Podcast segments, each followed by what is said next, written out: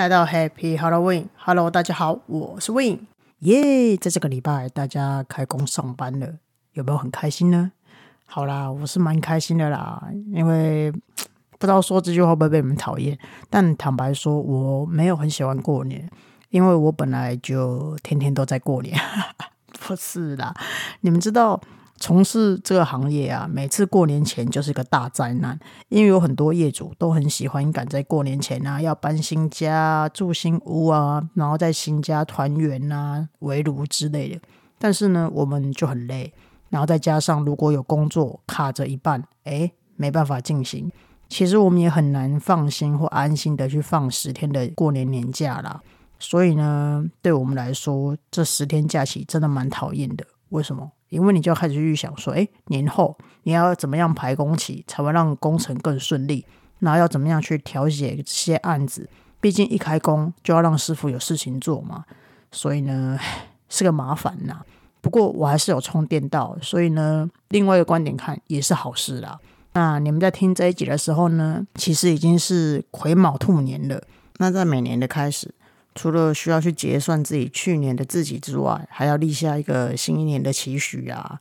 还是你们都没有在期许的？有吧？赚到吐也算呐，薪水加到吐也算呐，加班加到吐也算啊！给谁想要加班加到吐啊？烂死了！但老实说啦，赚钱这种新年新愿望，它其实是最平常的，因为只要是人都想要，对不对？只是除了赚钱之外。我们应该还有可以让自己在未来的一年活得更好、更有意义、更充实、更有自己的 lifestyle 的目标吧。所以，我当然就是要来鼓励大家，在新的一年二零二三新的兔年，要去当一个追寻梦想的哺乳类。毕竟，对于我来说，就算给你赚到一百万好了，可是如果你心很空，你还是感觉到很空虚啊。为什么？因为金钱带来的满足都只是短暂的而已嘛。但净赚一千万，可能就不一定了。超级无敌满意的，对不对？立刻歪了。好啦，那假设呢？我们这一集如果从心灵层面出发，我们去探索新的一年给自己的新希望，我觉得应该是会蛮有趣的。我觉得大家可以试试看这样子。那意思就是说呢，顺从你自己内心的渴望，去建立一个你想要的生活。那么你会如何开始建立呢？从心灵层面开始的话，你会怎么样去发想？我觉得过年这段期间，我被一个自闭症的学生给启发，他就是来跟我拜年，然后我就开始跟他聊聊聊。那他的学校新生活怎么样啊？然后问他说，还还是不是想要当考古学家？等一下，我要先回去讲一下，说我怎么认识他的，对不对？不然你们可能会一头雾水嘛。就是呢，我之前在国外有教书嘛，然后在灵性课程上也是引导过一些儿童啊或者青少年，那尤其是过动儿、轻度自闭症或者是有一些 ADHD 的小孩，我跟他们相处其实蛮有一套的。那我每次看到这些小孩的时候，我都会跟我妹说：“哎，好羡慕哦，他们都有自己的梦想，没被社会污染，真好；有童真，真好；做自己，真好。”然后我妹都会淡淡的回我说：“哎。”你还不够做自己吗？你还不够有梦想吗？你还不够幼稚吗？真的嘞，我真的很有梦想哎，有梦想到都来做空间风格师，有梦想到都来研究那个六感测试，把它放到空间里面去，真的是很有梦想，对不对？那刚刚那个自闭症的学生，其实从我认识他的时候，他的梦想就一直没有变过，一直到现在。他都要升小六了，他依旧带着他的考古学家的梦想前进，去建立起他的自己的生活风格。哎，我也是花很多时间跟他就是交际应酬嘛，因为交际应酬蛮奇怪的，就是我也是花很多时间去跟他了解他的梦想。哎，他一开始的时候话超级少的，问他什么都给我回答一个字而已，然后问他要干嘛也给我回答一个字而已，我整个就很尴尬。但是后来时间久了啦，熟了，然后他也觉得，所以我对他好像没有什么恶意，然后好像就是蛮真心对待他的，他才开始跟我聊起他的梦想。这样他会这样对待别人，其实有他自己的一套逻辑在啦。因为像这样子的特殊小孩，常常会遇到歧视，还有一些异样眼光嘛，对不对？天天都在发生。只是呢，这对他们来说，我觉得其实他们也就见怪不怪啦，因为有目标的去度过一天才是最重要的嘛。那其他周围发生的事，对他来讲都是小血血。我跟他聊到说，哎，你这样子被他们这样子对待，你不会不高兴，不会去想要说，哎，你们干嘛这样对我吗？不会想要替自己发声吗？然后他就说，可是我为什么会在乎这些人？他们跟我当考古学家一点关系也没有。他们花时间排挤我，我花时间让自己变得更好，我是不是比较聪明？我心想说，哇，这小孩子好成熟啊，怎么这么优秀，怎么这么棒？然后我就更喜欢他了。他有一些个性，他有一些性格，我觉得其实真的蛮帅的啦。谁能够这么坦然的看待被歧视跟被排挤呢？对不对？我的学生是不是真的很优秀？我是不是真的很会教？那么硬是要夸奖自己，硬是要抢功劳，根本跟我一点关系都没有。不过确实啦，这也是我很享受教学的原因。这个世界，家庭、学校、教育机构、教职人员，有时候呢，提供出去的一些讯息呀，其实都会掺杂个人的一些印象、评价、喜好。还有标签嘛，对吧？那孩子的思考其实都是通常跟家里的父母啊、长辈啊、老师啊，如何去诉说这个世界是有关系的。那孩子刚接触这个世界的时候，每听到的一个消息，它其实都是一个故事，然后呢，会成为他们的新的信念嘛。那当我们把故事说的太好，小孩子长大之后就很容易被骗；把故事说的太坏。孩子容易变得很冷漠，或是过于小心、过于害怕、过度保护自己，这样。所以，为什么一堆人会说很多问题呢？其实都是跟原生家庭，或者是说生长环境有关。你们现在懂了为什么孟母要三千了吧？其实我可以包三千六给孟母啦，比较吉祥，有吗？好冷啊！所以呢，去传递一个坚定的信念，其实是很重要的。我觉得教育的本质应该要是这样才对。那我老师常说，你不要去管别人怎么说，不要管别人怎么想，不要管别人怎么看，你应该要问问你自己，你内心到底想要什么是最重要的。那好险，我的学生没有到巨多了，要不然我应该会教出一票自我意识很强大的死孩子，然后把父母都气死了，然后父母就很讨厌我。但是这样也好啦，他们可以活出自己的理想生活，而不是说去装乖的去顺从父母啊，诸如此类的。那其实世界上呢，最不缺乏就是那种戴面具的假人跟惯性讨好者，对吧？那难怪活得委屈的人这么多。那换句话说，如果每一个人都可以顺从自己想要的样子过生活，其实生命里面呢，就可以减少很多道德绑架啊、情绪威胁啊。迫害性思想啊，跟言语性羞辱这些创伤了。所以，新的一年，各位还是要活出理想的生活，这个是一个很重要的起始点。如果你是长期饱受那些情绪勒索，或者是说想要摆脱那些羞辱性言语的人，你更应该在新的一年好好的去整理出自己的生活风格。对于那些迷惘的人，你应该要问问自己：你目前的生活到底是你自己决定的？还是因为顺从某个人而决定的，还是因为配合某个人而决定的？那有些人会说：“哎，我现在每天赚钱都来不及了，满头焦头烂额的，哪有空去管什么梦想，去管什么理想生活，对不对？”那我觉得，如果你不知道你成天在忙些什么，又觉得自己像无头苍蝇一样，觉得自己活着只是在度日子的话，那新的一年现在才刚开始嘛。其实都还是有机会可以让自己重生的。你要不要去重新计划一下，或者说设定一下自己的未来的生活风格，或者是用更简单的方式去检视自己？意思是说，就是你可以问自己说：你现在的工作是你的梦想吗？你现在的生活是你的 ideal lifestyle 吗？你是否满意目前的状态？去检视自己现在目前的样子。我觉得你就会知道你是更爱自己还是更排斥自己，然后进而去做改变跟修正嘛，对吧？反正只要是有下一年，我们总是改变都不算晚啊，不是吗？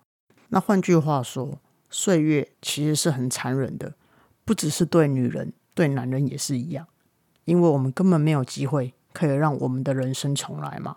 你今年三十，三十过了就没了，那你今年三十八。三十八过了就没了，对吧？那人会迷惘的原因有很多嘛，大多是因为在这个年纪，其实有自己真的很想做的事，但却因为很多亚洲封建的思维啊、亚洲封建的信念啊，而绑住了我们，让我们没有办法去经验我们想要的。也或许是说，我们可能会顾虑太多，而导致自己绑手绑脚。像我自己真实的就经验过了一两回。嗯，好，我来说个故事好了，反正听听故事喽。像那时候我根本不想回台湾，然后而且纽约的老板也愿意帮我申请就是工作签证，可是我却得要因为我父亲在我念硕士的时候过世。然后后来我爸过世这几年，我妈一天到晚都在那边哀哀叫，说我不回台湾啊，她一个人很无聊啊，妹妹也每天在外面当业务这样奔波，然后都没有什么人在陪她，她也没有什么朋友，她觉得自己快得忧郁症了。所以呢，毕业后两年，我想说，哎，在纽约也有工作经验了，那我那时候也心软，就回台湾了。可是当时回台湾的这个选项。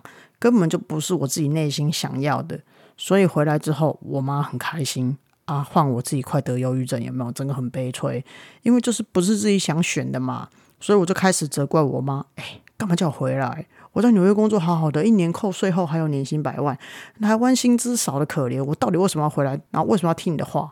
当然啦，妈妈这时候都是嘴硬嘛，就是说，哎呦，我那我叫你回来，怎么样？怎么样？怎么样？就你会更生气，因为你就觉得说，哦。这节骨眼上，自己过得不顺，然后不是自己想要的，就算了。然后妈妈还这样子那个嘴脸，可是呢，现在仔细去回想，妈妈那时候的抱怨跟诉苦，就是对我来讲造成了无形的压力嘛。那对于我来说，那时候就是一个道德绑架，好像就是如果你妈得忧郁症，就是因为我死要留在纽约工作造成的。因为呢，我当时不想被骂。或者不想被人家指指点点，也不想要听到他人责怪我，所以我就妥协了。但到了最后，其实呢，这场战争不是我妈赢了，因为我妈其实也不会因为我妥协就获得幸福嘛。那你们去想想看，因为我还会就是不高兴啊、不爽啊，还会说出来，还会抒发出来。如果像遇到那种不会说、会忍，然后或者是说会把很多委屈啊、不愉快啊、很多勉强就憋在心里面的人。哇塞，他们承受那些情绪压力有多大，是不是？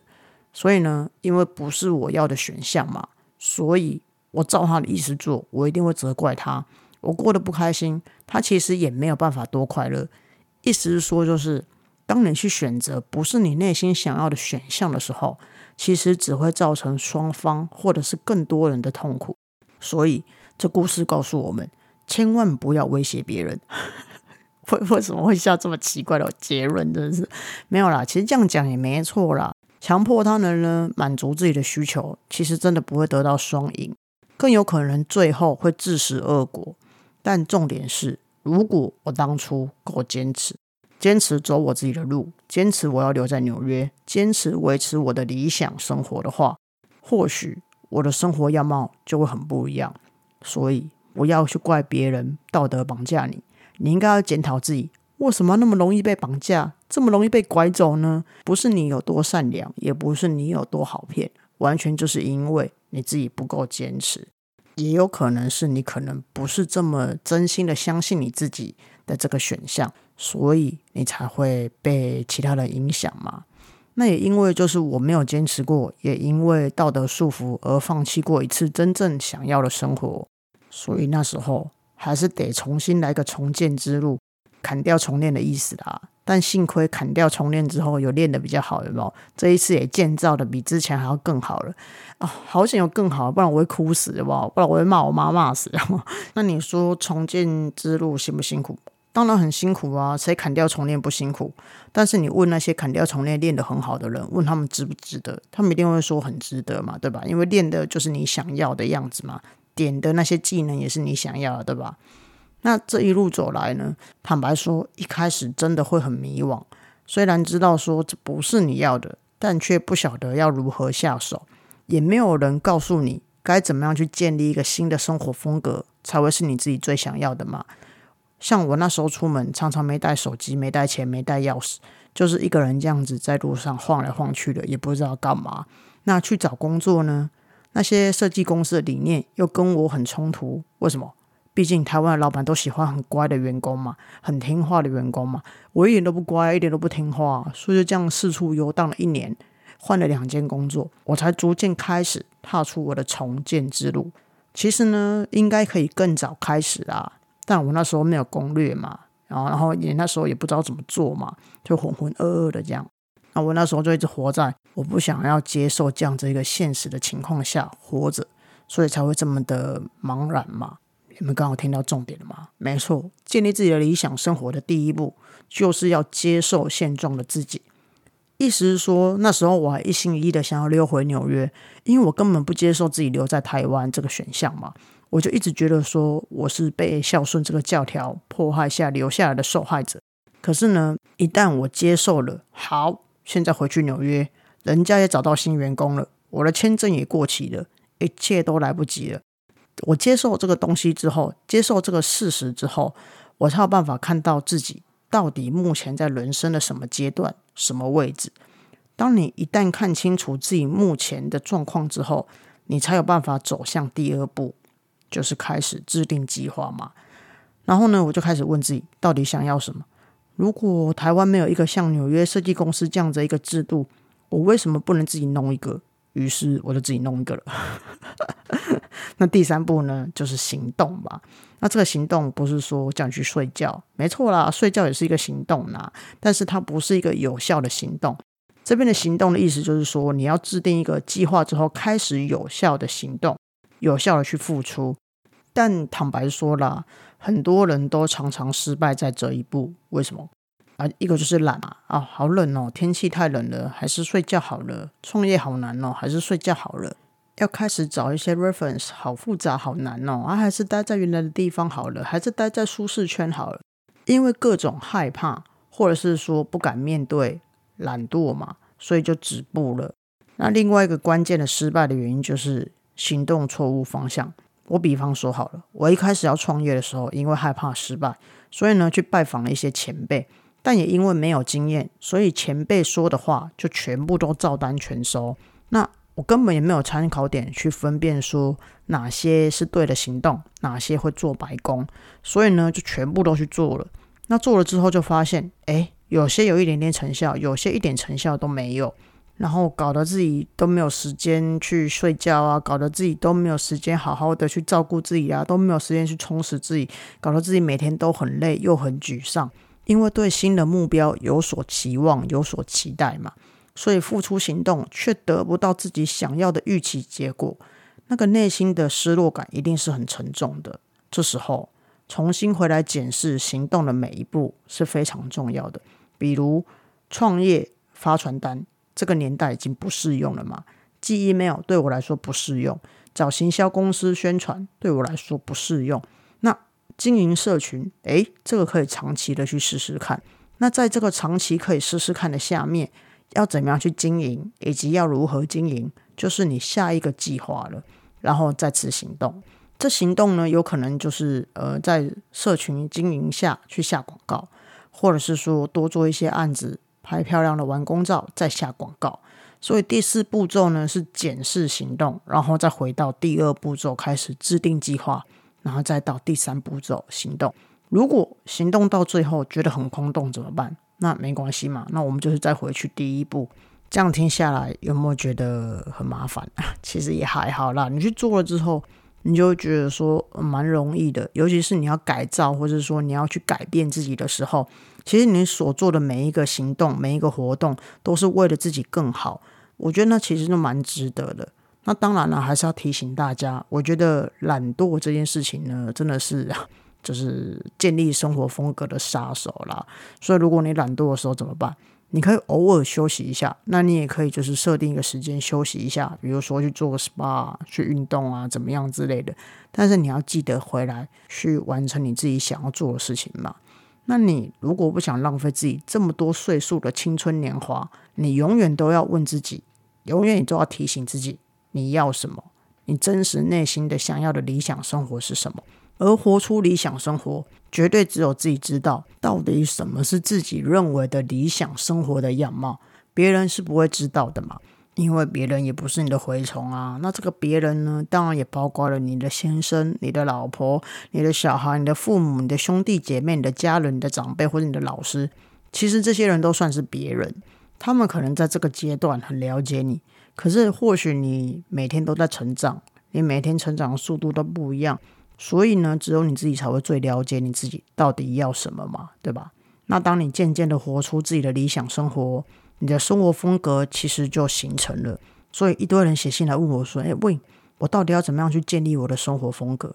到目前为止啦，如果你还困惑在这个问题的人，其实我可以教你一个方法，你可以反过来用另外一个方式来问你自己：对你来说，什么是理想生活？然后你开始去实践。你真正想要的生活时，你的生活风格自然而然就形成了。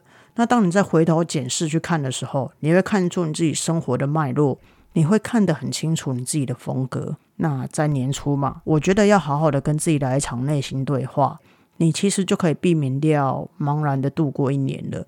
那其实开启内心对话有一个好处，就是你的感知能力也会顺便被开启。很有感知的去活着，存在每一天，你会觉得生活其实是很有趣的。我觉得啦，如果你渴望成功，你更需要跟自己好好的聊聊，因为你一定想要在自己成功的时候，内心是心满意足的嘛，对吧？那一年呢，也就只有这么一次，也不可能让你重来。那倒不如在一年的一开始就替自己好好做准备。你不需要赢过任何人，也不需要跟任何人比较。等到一年快结束了。你只要去跟去年的自己比，你发现你有更开心，对自己更满意，那就代表你已经走在自己的道路上了，你已经活在自己的理想生活里面了。当然啦，创造出自己的理想生活，当然一切就是为了让自己过得更好、更开心、更平静、更满意嘛，对吧？所以最后，在新的一年一开始，还是要祝大家接下来日子风调雨顺、国泰民安。今天谢谢大家收听，我们下次见了，拜拜。